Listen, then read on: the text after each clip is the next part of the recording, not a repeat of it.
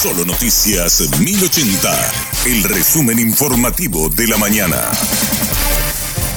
Hola, soy Susana Arevalo y este es el resumen informativo de la mañana. Jorge Enrique Kronawetter juró como miembro del Consejo de la Magistratura en representación del Poder Ejecutivo. Es en reemplazo de Edgar Olmedo, quien fue electo como miembro de la Junta de Gobierno de la ANR, lo cual lo inhabilita para integrar el Consejo. El Senado convocó a una sesión extraordinaria a fin de tomar juramento al nuevo integrante del organismo extrapoder.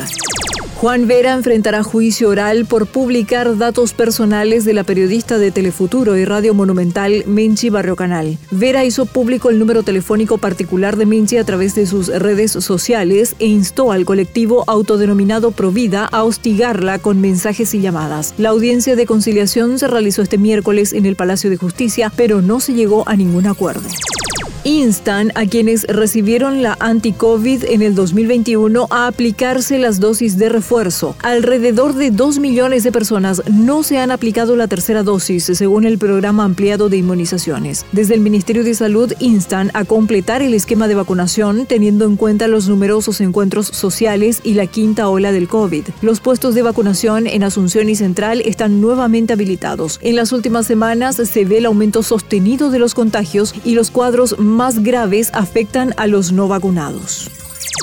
En ese contexto, el Ministerio de Salud recomienda el aislamiento de siete días para las personas con COVID positivo. El protocolo vigente establece además el uso de mascarillas para los contactos estrechos. Se recuerda que el aislamiento implica limitar todo el contacto de la persona infectada con su entorno para evitar contagios masivos. Se sugiere que la persona con síntomas se aísle desde el inicio mismo del cuadro.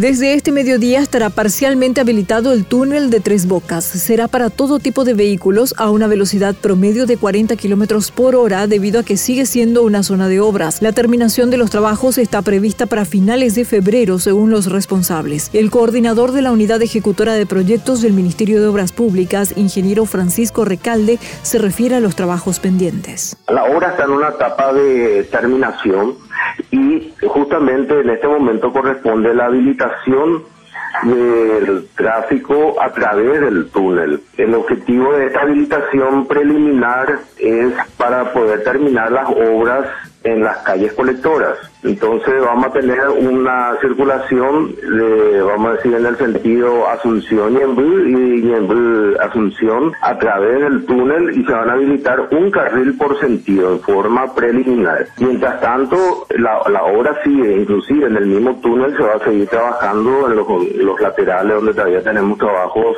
muchos trabajos pendientes de limpieza, de recubrimiento de, las paredes, de los, de los pilares, de los pilotes que están sustentando toda la parte lateral del túnel. Hasta aquí el resumen informativo de la mañana. Que tengas muy buen resto de jornada. La información del día aquí, en Solo Noticias 1080.